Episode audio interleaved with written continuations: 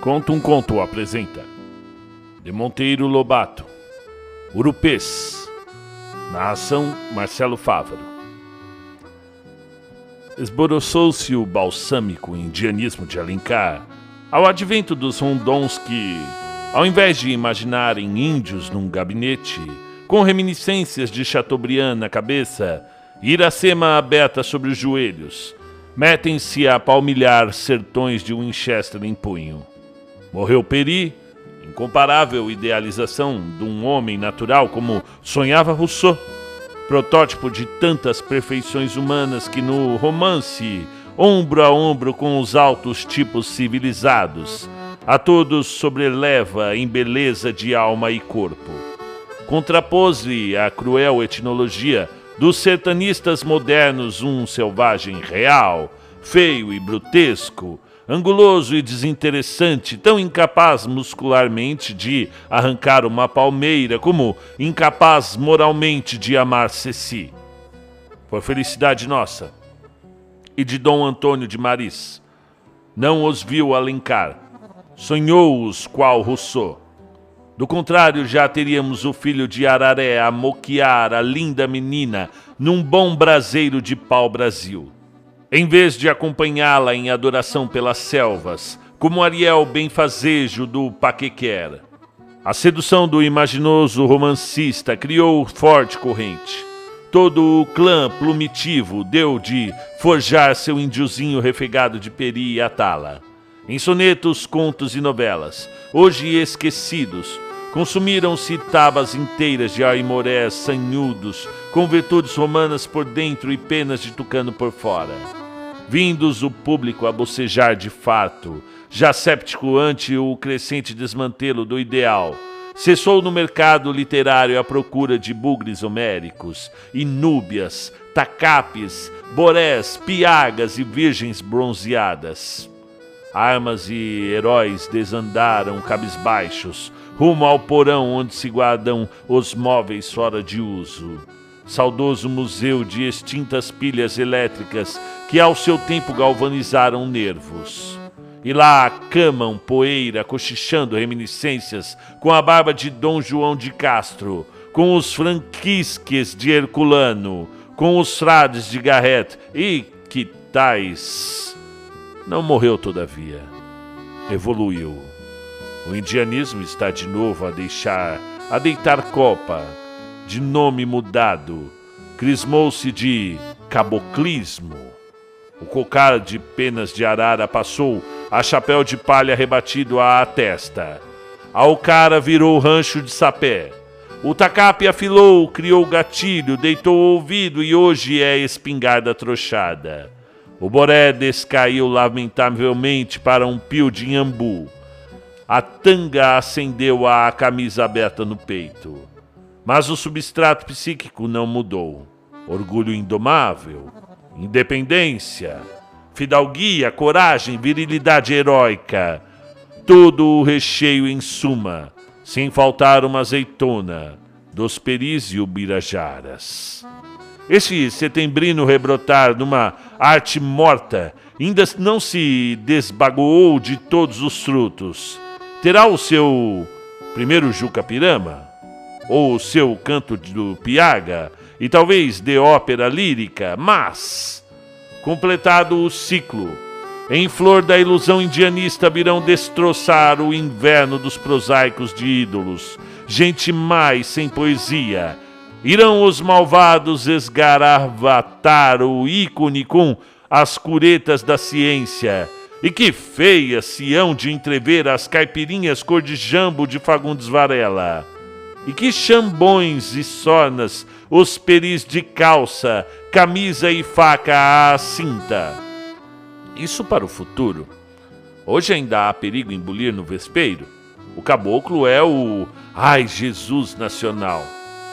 É de ver o orgulhoso entorno, com que respeitáveis figurões batem no peito exclamando com altivez: Sou raça de caboclo! Anos atrás, o orgulho estava numa ascendência de tanga, inçada de penas de tucano, com dramas íntimos e flechaços de curarê. Dia virá em que os veremos, murchos de prosápia, confessar o verdadeiro avô. Um dos quatrocentos de Gedeão trazidos por Tomé e de Souza num barco daqueles tempos, nosso muito nobre e fecundo Mayflower. Por que a verdade nua manda dizer que entre as raças de variado matiz, formadoras da nacionalidade, e metidas entre o estrangeiro recente e o aborígene de Itabuinha no beiço, uma existe a vegetar de cócoras, incapaz de evolução, impenetrável ao progresso, feia e sona, nada a põe de pé. Quando Pedro I lança aos ecos o seu grito histórico e o país desperta estrovinhado à crise de uma mudança de dono, o caboclo ergue-se, espia e acocora-se de novo. Pelo 13 de maio mal esvoaça o florido decreto da princesa, e o negro exausto lança um uf, o cabo da enxada. O caboclo olha, coça a cabeça, imagina, e deixa que do velho mundo venha quem nele pegue de novo.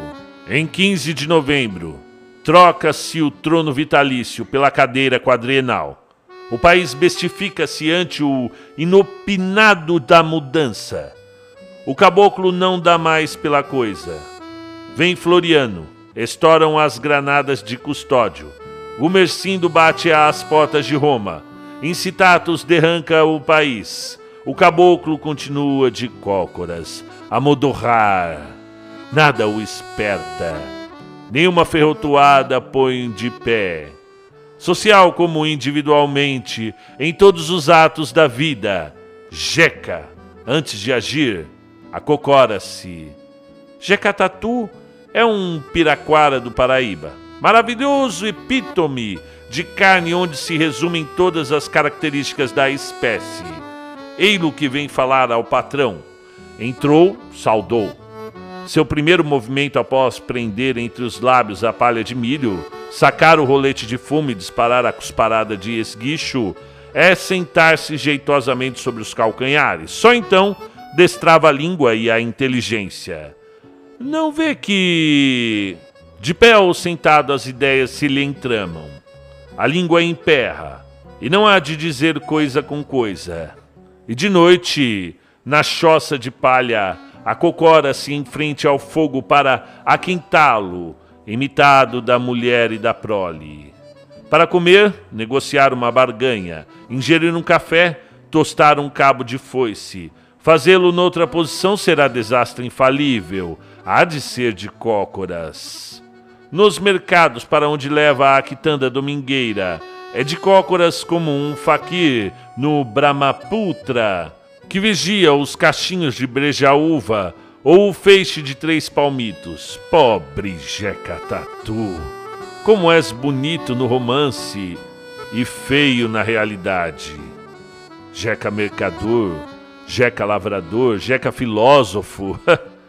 Quando comparece às feiras, todo mundo logo adivinha o que ele traz. Sempre coisas que a natureza derrama pelo mato e ao homem só custa o gesto de espichar a mão e colher. Cocos de tucum ou de ou de sara, é, guabirobas, bacupares, maracujás, jataís, pinhões, orquídeas ou artefatos de taquarapoca, peneiras, cestinhas, samburás, tipitis, pios de caçador ou utensílios de madeira mole, gamelas, pelõezinhos, colheres de pau e nada mais. Seu grande cuidado é espremer todas as consequências da lei do menor esforço. E nisto vai longe. Começa a namorada. Sua casa de sapé e lama faz sorrir aos bichos que moram em toca e gargalhar ao João de Barro. Pura biboca de bosquímano. Mobília? Nenhuma. A cama é uma espipada esteira de peri posta sobre o chão batido. Às vezes se dá ao luxo de, de um banquinho de três pernas para os hóspedes. Três pernas permitem equilíbrio, inútil, portanto, meter a quarta o que ainda é o obrigaria a nivelar o chão, para que assento se a natureza os dotou de sólidos, rachados calcanhares sobre os quais se sentam. Nenhum talher. Não é a munheca um talher completo? Colher, garfo e faca um tempo? No mais, umas cuias, gamelinhas, um pote esbeiçado, a pichorra e a panela de feijão. Nada de armários ou baús. A roupa guarda no corpo. Só tem dois parelhas, um que traz no uso e o outro na lavagem. Os mantimentos a paiola nos cantos da casa. Inventou um cipó preso a uma cumieira, de gancho na ponta e um disco de lata no alto. Ali pendura o toucinho a salvo dos gatos e ratos. Da parede pende uma espingarda pica-pau, o polvarinho de chifre, o São Benedito defumado, o rabo de tatu e as palmas bentas de queimar durante as sortes trovoadas. Servem de gaveta os buracos na parede. Seus remotos avós não gozaram maiores comodidades. Seus netos não meterão quarta perna ao banco. Para quê? Vive-se bem sem isso. Se pelotas de barro caem, abrindo seteiras na parede, Jeca não se move a repô-las. Ficam, pelo resto da vida, os buracos abertos e a entremostrarem nesgas de céu. Quando a palha do teto apodrecida greta em fendas por onde, a pinga, ou por onde pinga a chuva, Jeca, em vez de remendar a tortura, limita-se cada vez que chove a parar numa gamelinha água gotejante. Remendo? Pra quê? Se uma casa dura dez anos e faltam apenas nove para ele abandonar aquela, esta filosofia economiza reparos. Na mansão de Jeca, a parede dos fundos bojou para, para fora um ventre espanzinado, ameaçando ruir. Os barrotes, cortados pela umidade, oscilam na podriqueira do baldrame.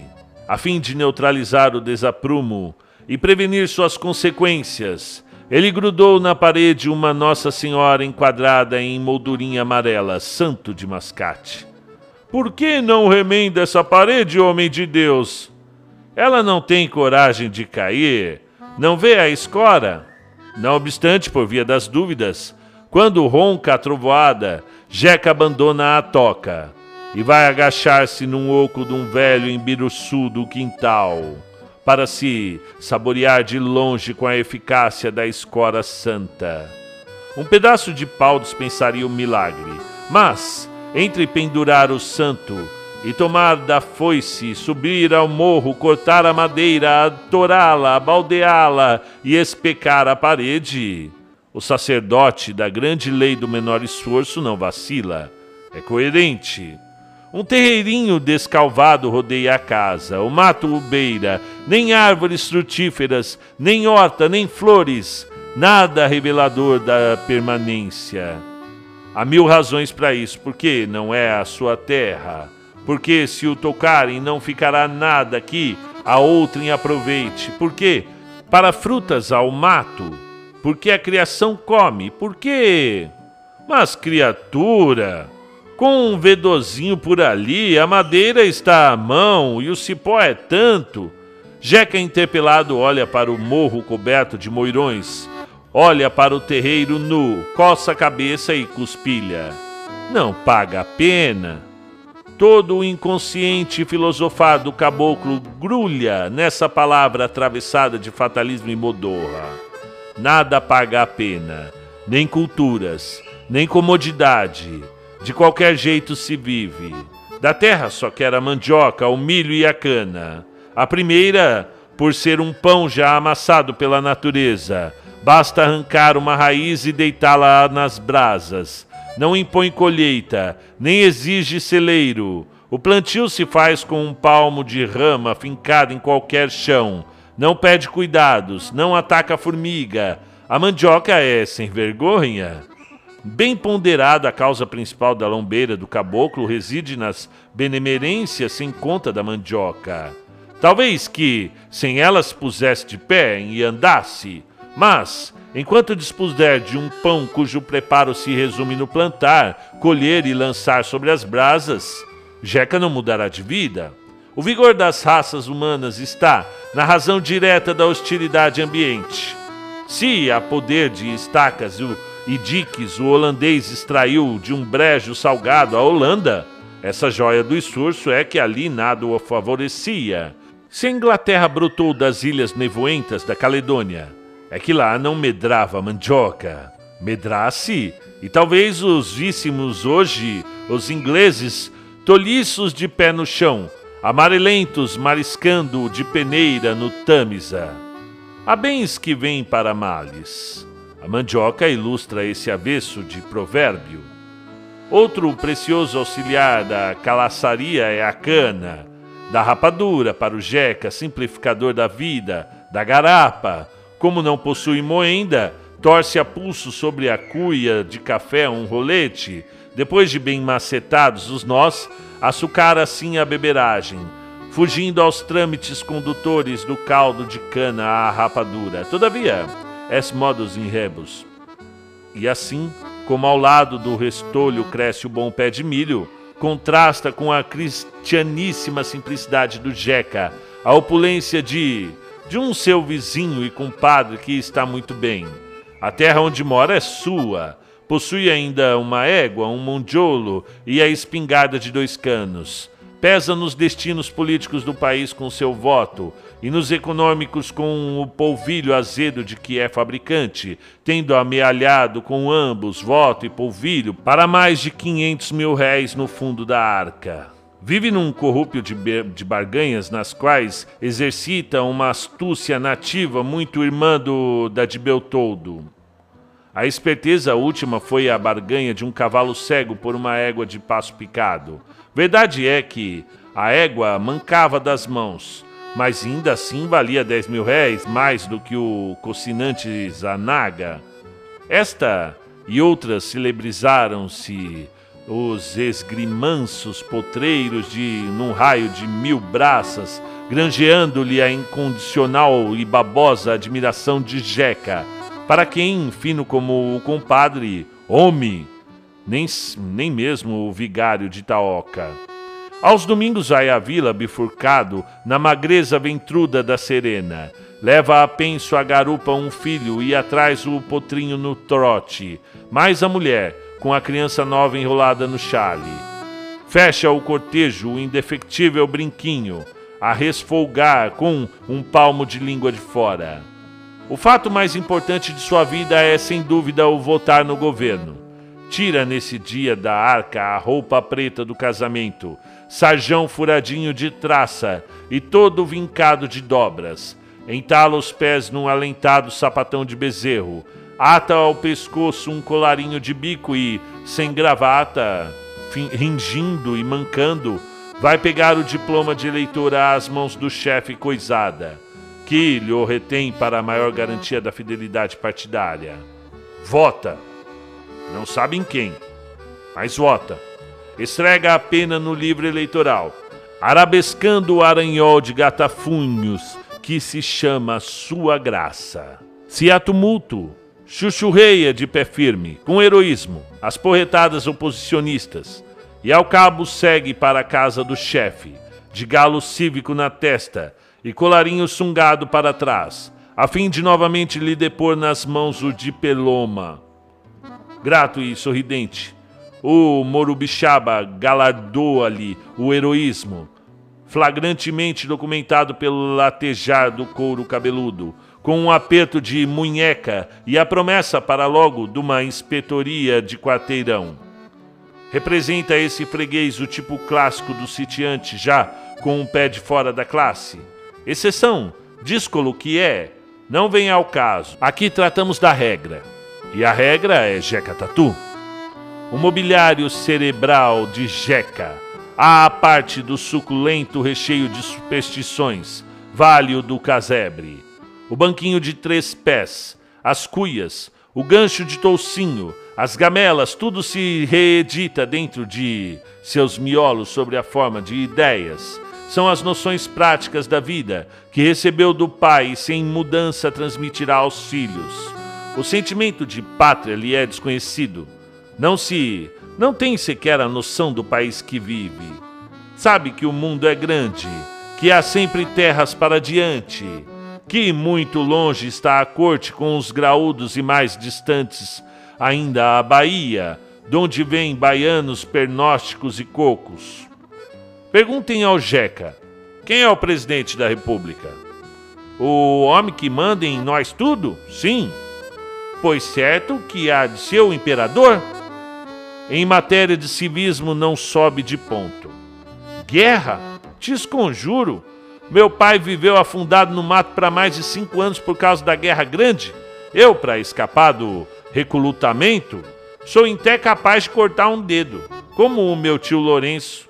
Guerra, defesa nacional, ação administrativa, tudo quanto cheira a governo resume-se para o caboclo numa palavra apavorante: recrutamento. Recrutamento. Quando, em princípios da presidência Hermes, andou na balha um recenseamento esquecido a Offenbach, o caboclo tremeu e entrou a casar em massa. Aquilo haverá de ser recrutamento, e os casados na voz corrente escapavam arredada. A sua medicina corre parelhas com o civismo e a mobília em qualidade, quantitativamente a sombra. Da noite cerebral pirilampejam-lhe apósemas, cerotos, arrobes e eletuários escapos à sagacidade cômica de Mark Twain.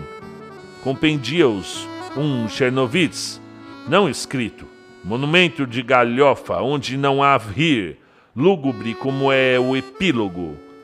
A rede na qual dois homens levam à cova as vítimas de semelhante farmacopeia é o espetáculo mais triste da roça. Quem aplica as mesinhas é o curador, um Eusébio Macário de pé no chão e cérebro trancado como a moita de Taquaruçu. O veículo usual das drogas é sempre a pinga, meio honesto de render homenagem à deusa cachaça, divindade que entre eles ainda não encontrou heréticos. Doenças hajam que remédios não faltam para bronquite, é um porrete cuspir o doente na boca de um peixe vivo e soltá-lo. O mal se vai com o peixe água abaixo. Para quebranto de ossos, já não é tão simples a medicação. Tomam-se três contas de rosário, três galhos de alecrim, três limas de bico, três iscas de palma benta, três raminhos de arruda, três ovos de pata preta com casca, sim, sem a casca desanda e um saquinho de picumã. Mete-se tudo numa gamela d'água e banha-se naquilo o doente, fazendo-o tragar três goles de, zuza, de zurrapa. É infalível. O específico da brotoeja consiste em cozimento de beiço de pote para lavagens. Ainda há aqui um pormenor de monta. É preciso que antes do banho a mãe do doente molhe na água a ponta de sua trança. As brotoejas saram como por encanto. Para a dor de peito que responde na cacunda, cataplasma de jasmim de cachorro. Isso é um porrete. Além, além dessa alopatia, para a qual contribui tudo quanto de mais repugnante e inócuo que existe na natureza, há a medicação simpática, baseada na influição misteriosa de objetos, palavras e atos sobre o corpo humano. O ritual bizantino, dentro de cujas maranhas os filhos de Jeca vêm ao mundo, e do qual não há fugir sob pena de gravíssimas consequências futuras, daria um infólio de algo fôlego ao Silvio Romero, bastante operoso que se propusesse a compendiá-lo. Num parto difícil, nada tão eficaz como engolir três caroços de feijão mouro, de passo que a parturiente veste pelo avesso a camisa do marido e põe na cabeça, também pelo avesso, o seu chapéu. Falhando essa simpatia, há um derradeiro recurso: colar no ventre encruado da imagem de São Benedito. Nesses momentos angustiosos, outra mulher não penetre no recinto sem primeiro defumar-se ao fogo, nem traga na mão caça ou peixe. A criança morreria pagã. A omissão de qualquer desses preceitos fará chover mil desgraças na cabeça do chorincas recém-nascido. A posse de certos objetos confere dotes sobrenaturais. A invulnerabilidade às sacadas ou cargas de chumbo é obtida graças à flor de samambaia. Esta planta contra jeca só floresce uma vez por ano e só produz em cada samambaia uma flor, isto à meia-noite no dia de São Bartolomeu. É preciso ser muito esperto para colhê-la, porque também o diabo anda a cata. Quem consegue pegar uma, ouve logo um estouro e tonteia ao cheiro de enxofre, mas livra-se de faca e chumbo pelo resto da vida. Todos os volumes do La Rose não bastariam para catalogar-lhe as crendices, como não há linhas divisórias entre estas e a religião Confundem-se ambas em maranhada teia, não havendo distinguir onde para uma começa a outra. A ideia de Deus e dos santos torna-se gecocêntrica. São os santos os graúdos lá de cima, os coronéis celestes, debruçados no azul para espreitar-lhes a vidinha, intervir nela ajudando-os ou castigando-os, como os metediços deuses de Homero uma torcedura de pé, um estrepe, o feijão entornado, o pote que rachou, o bico que arruinou, o bicho que arruinou. Tudo diabruras da corte celeste para castigo de más intenções ou atos. Daí o fatalismo. Se tudo move em cordéis lá de cima, para que lutar, reagir? Deus quis. A maior catástrofe é recebida com essa exclamação, muito parenta do Alá Kebir do beduíno. E na arte? na arte, nada.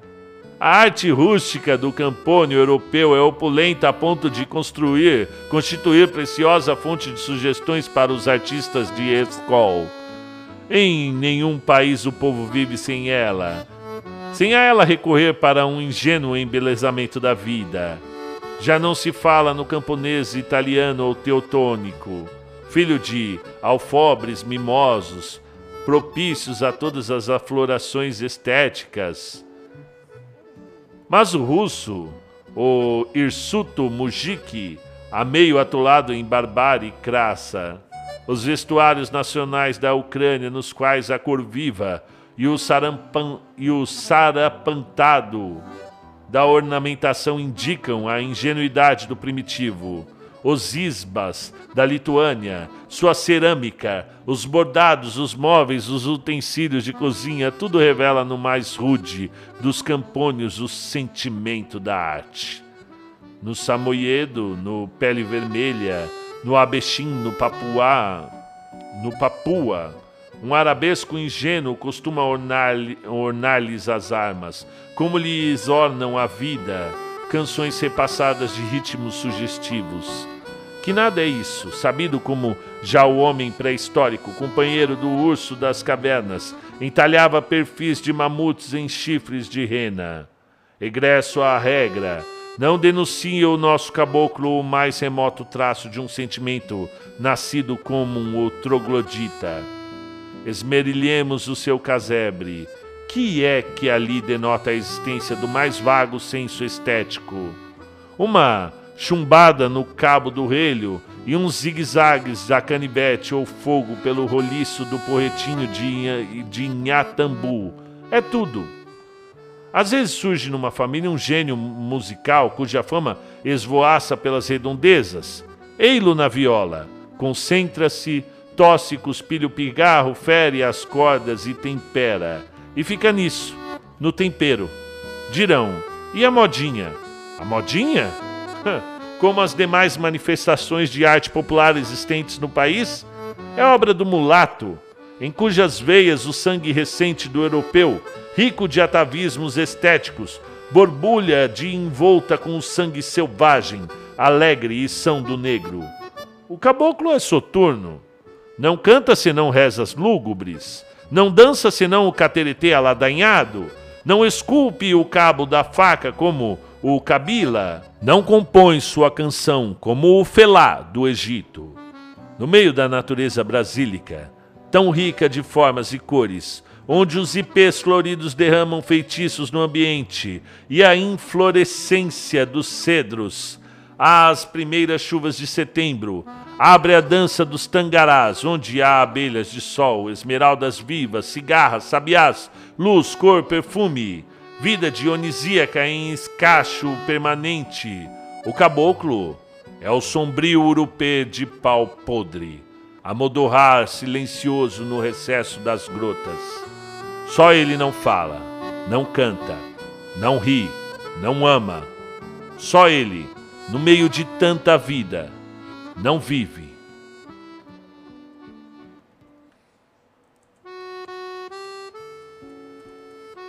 Pessoal, estamos aqui com um conto polêmico de Monteiro Lobato. Esse conto é polêmico até hoje, que apresenta para o Brasil ou de uma forma muito irônica, muito cínica e até desrespeitosa no, no ponto de vista de alguns, o Jeca Tatu. Esse que, a, a par do que Monteiro Lobato esperava, acredito eu, quando escreveu, se tornou um personagem realmente brasileiro e ganhou vida própria com o o Mazarop depois, né, ele pega, ele veste essa carapuça do Jeca Tatu e transforma num dos personagens mais queridos e carismáticos da, do folclore brasileiro, da cultura brasileira. Mas não é o caso aqui do que se, uh, se manifesta esse, esse conto, ok? Monteiro Lobato tem uma visão que encontra uma coerência dentro de um ponto de vista, há sim coerência diante de um ponto de vista muito particular de uma elite que olha para essa pessoa simples e acredita que toda a miséria que ela, que ela passa, toda a desigualdade, toda a simplicidade de vida é culpa dela mesma. Né? Porque o, o caboclo ele fala que é um ser preguiçoso que vive de cócoras, a sua casa é mal feita e ele fala mal da comida do caboclo, ele fala mal da cultura do caboclo, da música, da dança. É bom, né? Ele acaba com o caboclo brasileiro, fala mal do mulato, como se e acaba comparando com outras culturas, como se elas fossem realmente muito boas e a cultura do, do pobre, do, do, do, da pessoa simples do campo, não é. Então, é um conto que vira e mexe, é solicitado em vestibulares e a literatura ela não é feita para se concordar, não é feita para se achar bonitinho, ela é feita para incomodar realmente, para desafiar e está em um conto que te desafia a discordar de um dos grandes mestres da literatura brasileira, Monteiro Lobato, que eu sou muito fã, apesar de toda a sua visão preconceituosa.